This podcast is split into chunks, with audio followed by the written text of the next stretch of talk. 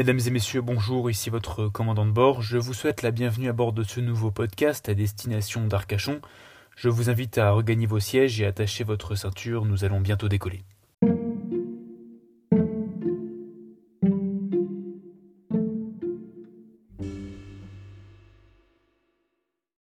Je vais aujourd'hui vous raconter le premier vol que j'ai pu faire à destination d'Arcachon et au départ de l'aérodrome de Léognan-Socat. Ce vol a, comme toutes les navigations, débuté bien avant d'arriver à l'aéroclub par une rigoureuse préparation de la route que nous allions suivre, du temps que nous allions mettre pour rejoindre chacun des points allant constituer notre plan de vol, du carburant que nous allions consommer, ainsi que des différentes fréquences radio sur lesquelles nous allions devoir nous brancher pour pouvoir parler et écouter lors du voyage. Après avoir préparé toute cette navigation, je fais route avec mon père vers l'aéroclub.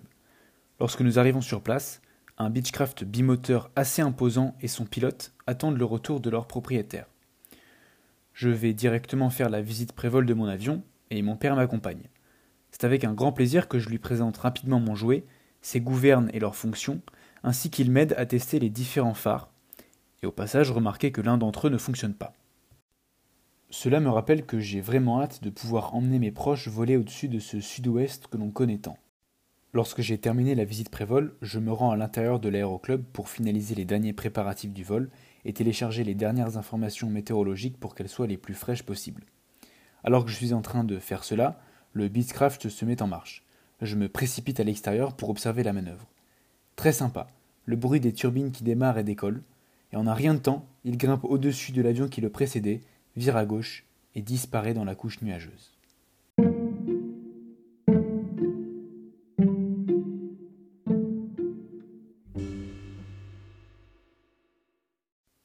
L'instructeur me rejoint, nous faisons un rapide point sur la route que j'ai prévue ainsi que le carburant à emporter avant de nous rendre dans l'avion.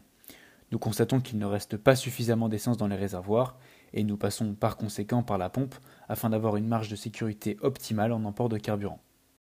Une fois le plein fait, nous nous installons confortablement, les genoux occupés par la carte, le log de navigation ou encore le pilote pad comme ils l'appellent chez Air France.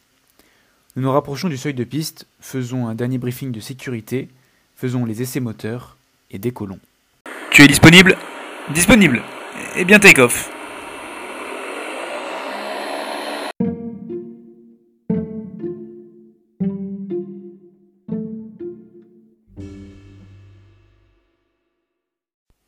Je dois avouer avoir été surpris au moment de repérer le premier point que j'avais prévu lors de la préparation de la navigation. J'avais en effet établi qu'il correspondrait au passage d'un cours d'eau, mais j'ai sans doute surestimé la taille de ce pauvre ruisseau, et il a été plus compliqué que prévu à repérer. Une fois que nous étions assurés qu'il s'agissait du bon point, nous avons fait route vers le second point qui nous rapprochait de la côte. Nous passons dans un premier temps à l'est de Biscarros, depuis lequel nous pouvons déjà apercevoir la côte le paysage devient tout de suite magnifique. Nous nous rapprochons petit à petit de l'eau, et cela me rappelle, non sans une touche de nostalgie, le vol que j'ai pu faire aux abords de San Francisco, et surtout ce lopas terriblement excitant à une dizaine de pieds de l'eau. Nous arrivons au niveau de la côte, et je dois avouer que regarder la mer depuis cette altitude est vraiment très sympathique. On y voit toutes les ondulations des vagues, c'est très joli. À partir de cet instant, nous longeons la côte jusqu'à arriver au niveau de la dune du Pila. Je suis frappé par le temps que nous mettons pour y arriver. Un pareil idiot. Bien sûr qu'on va vite dans un avion, mais ayant l'habitude de pratiquer cet endroit en voiture, c'est vrai que ça va drôlement plus vite. On reconnaît parfaitement le banc d'Arguin. Depuis l'eau, il est absolument magnifique, mais depuis les airs, c'est encore mieux. Nous arrivons rapidement au niveau de la pointe du Cap Ferré. Je peux y apercevoir les maisons de mes amis en contrebas, et alors que je m'émerveille devant la vue, on entend à la radio on a un trafic en sens opposé à 1200 pieds.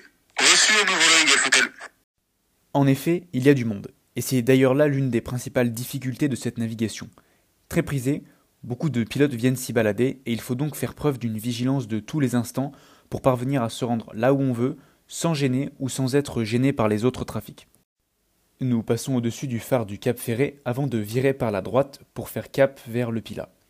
Nous nous approchons du terrain de la Teste de la Bûche, Passons sur sa fréquence radio et commençons à étudier les cartes de ce terrain. Cette fois-ci, c'est au planeur qu'il faut faire attention, et on doit même faire une petite virgule d'Air France sur le côté pour ne pas en gêner un. Nous arrivons tranquillement dans le circuit, nous nous intégrons et passons rapidement en finale. La finale se fait ici selon un plan à 5 degrés. C'est relativement peu courant et c'est la première fois que je suis amené à faire une telle approche. À titre de comparaison, les approches plus classiques se font selon un plan à 3 degrés. Je réalise un atterrissage plutôt doux et dès que les roues ont touché le sol, je rentre le réchauffage carburant, les volets et remets les gaz. Nous regagnons rapidement la vitesse à laquelle l'air génère suffisamment de portance pour décoller et décollons.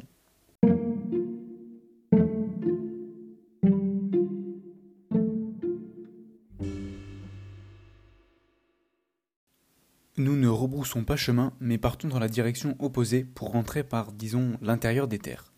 Le retour se fait plus tranquillement que l'aller, il y a moins d'avions et la route à suivre est plus simple. Nous faisons une partie du chemin avec un autre avion qui suit le même cap que nous. C'est très joli de regarder un avion voler depuis les airs. Lorsque nous arrivons à Socat, je retrouve ce sentiment d'être à la maison. Je ne suis plus en train de chercher des repères au sol, je connais parfaitement ce terrain. J'ai dû, pour poursuivre ma scolarité, quitter Bordeaux, et par conséquent cela faisait longtemps que je n'avais pas volé. Nous ne nous posons donc pas immédiatement, mais en profitons pour faire quelques tours de piste et pas de moteur. Ces exercices se déroulent sans le moindre problème et nous finissons par nous poser pour de bon. Nous garons l'avion, puis remplissons les papiers avant de les donner ainsi que les clés à l'équipage suivant. Nous faisons un débriefing de ce vol, puis nous nous quittons.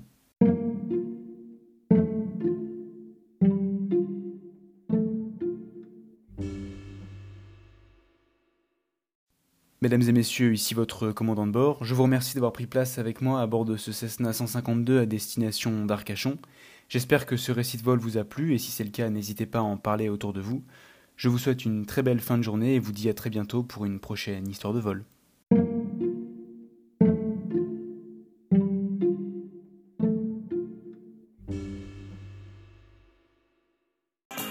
maintenant, dans un ciel de vacances, Tahfiz Tahfiz Erkon eh, oh.